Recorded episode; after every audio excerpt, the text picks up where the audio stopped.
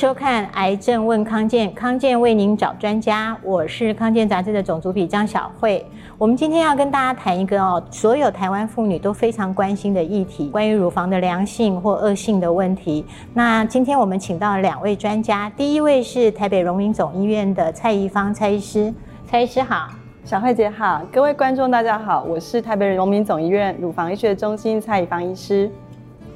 第二位我们邀请到的专家是台北荣总乳医中心的个案管理师连佩如。总编好，我是台北荣总乳乳医中心个管师连佩如。我们就在康健的癌症问康健的频道，我们就帮大家收集了蛮多我们很多读者或者是康健的呃想要了解的一些问题。这边第一题哈，我想请教蔡医师的是。如果我们去做乳房筛检或健康检查的时候，发现说有纤维囊肿啊、腺瘤或钙化点啊，它一般这个代表的是什么样的意思呢？好的，我想这个是呃病人常常会问的问题哦。我们纤维囊肿跟纤维腺瘤呢，其实呢是乳房常见的良性疾病，它不一定跟癌症有相关。那呃这些呢疾病可能会让病人有时候会有肿痛啦，或者是摸到肿块。但是呢，它在影像的表现也好，或者是将来的这些追踪也好，其实都跟癌症不一样。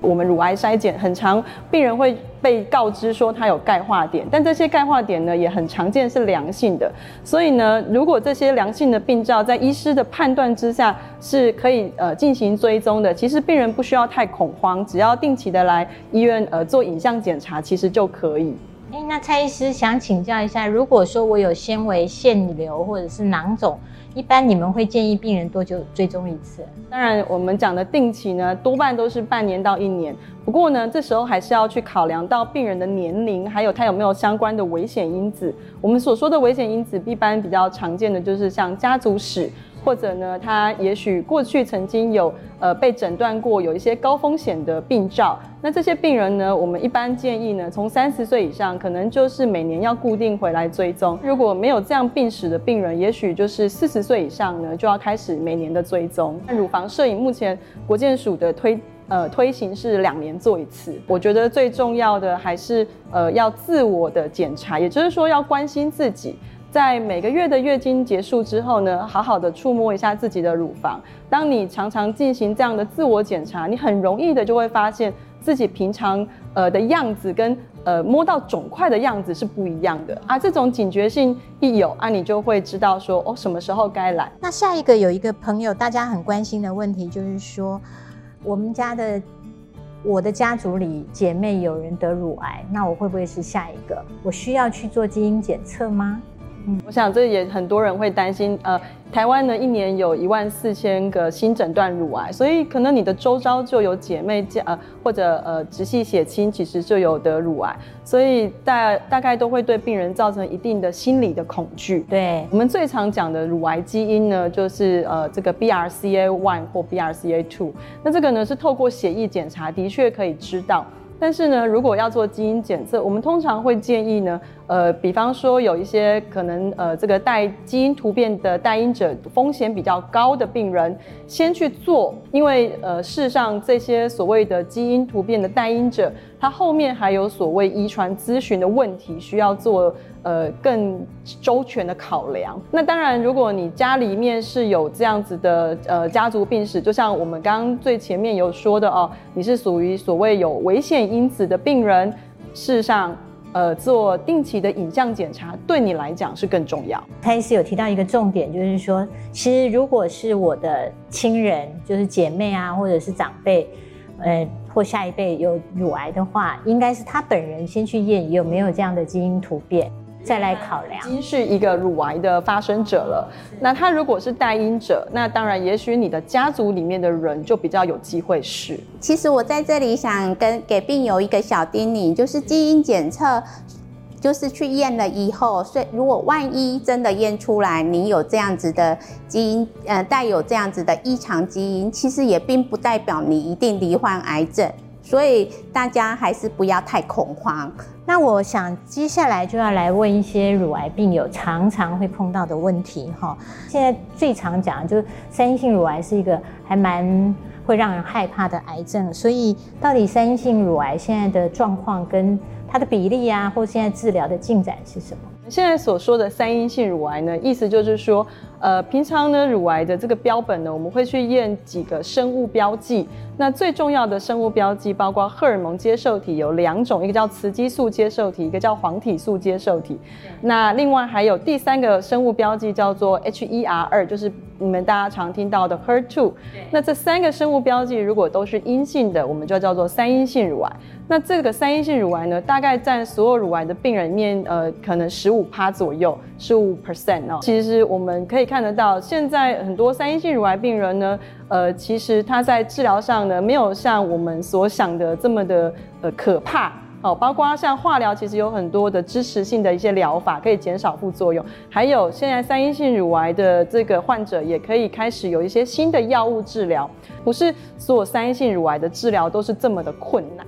哎，所以你被诊断为三阴性乳癌的病人，其实不要那么的紧张。过去只有化学治疗，那现在也有一些像呃我们所说的免疫治疗啦，或者像我们刚刚所说的 BRCA one 或 two 的基因有带因者的话，也有所谓的 PARP 抑制剂。那这些呢，其实都提供了三阴性乳癌的病人一些新的药物治疗的方向。所以呃，不要太觉得紧张，那应该要好好的配合治疗。这个还是比较正确的方向。那接下来我就要问一个比较大家一直在讲说，好像台湾整体得乳癌的人都比较比比起欧美来，年龄层好像比较低哈。所以我们有朋友问到，就是我还很年轻，我还没有结婚就确诊乳癌，可是我将来可能还是想要当妈妈，那应该要怎么办呢？嗯，过去的文献统计，我们的确有发现，台湾的乳癌病人呢，的确比。欧美的呃这些患者就是年轻的十岁左右，年轻的乳癌病人呢，大概呃我们如果讲四十岁以下的话，大概也有十五 percent 左右。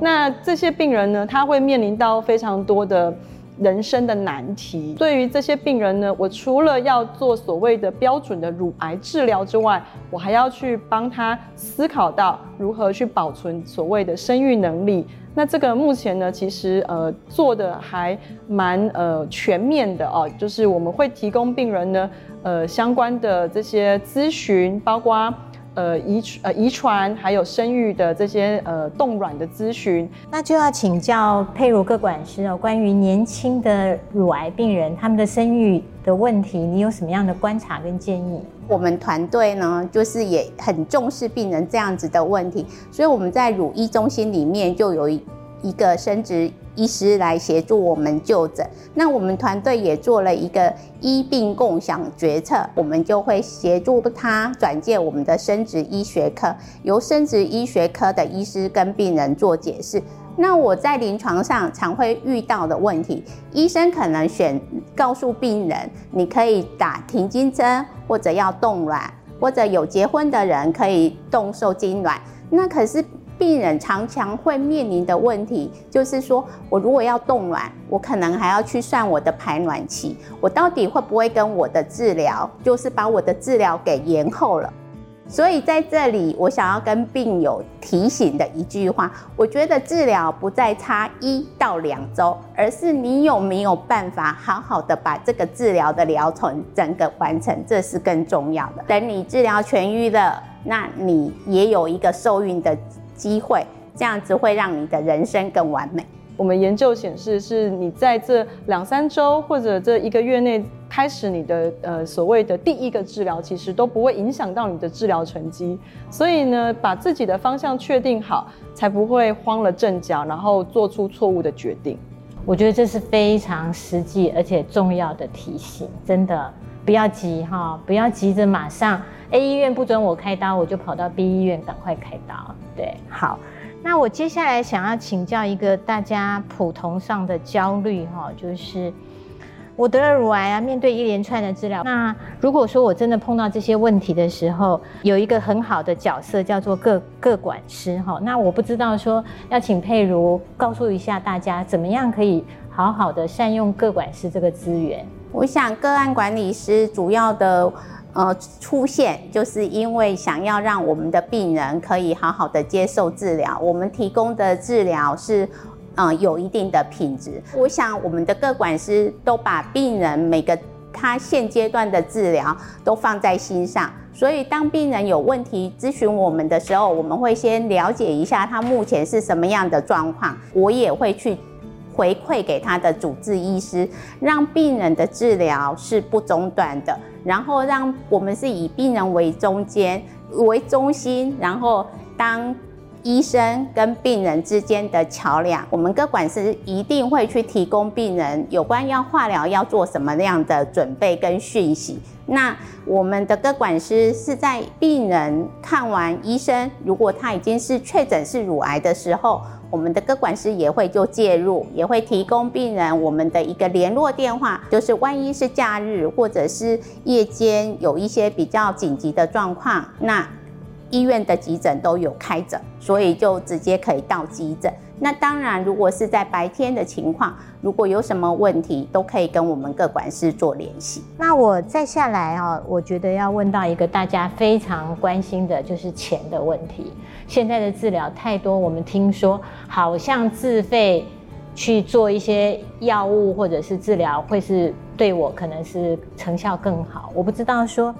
当乳癌治疗到底有没有很多需要自费的项目呢？那如果说我现在，譬如我们现在这样的年纪，其实有经济压力，要怎么办？好，这当然也牵涉到我们乳癌的治疗现在是多元化的发展。对，呃，除了我们所知道的这些药物治疗，其实现在有非常多新发展的，不管临床试验也好，或者药物也好。呃，都为病人带来了福音。但是呢，这些新发展的药唯一的缺点就是，也许他已经拿到适应症了，你可以用，但是就是经济上会有很大的压力。我们各管师其实都会去发掘病人有没有这样的需求，然后从而转介，不管是呃社工啊，或者是呃药厂的赠药方案。那我这边就要请教佩如，应该会有太多的病人会问你说啊，跟我同样。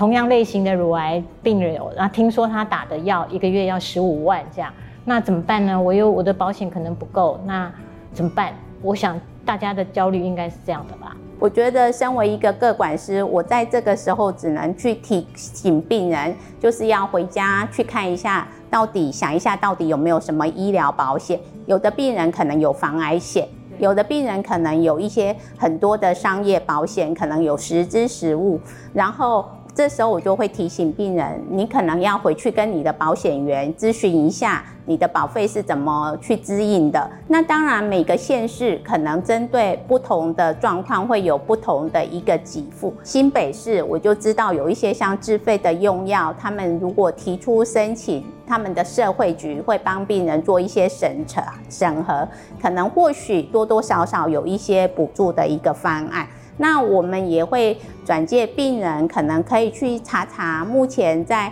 是呃，就是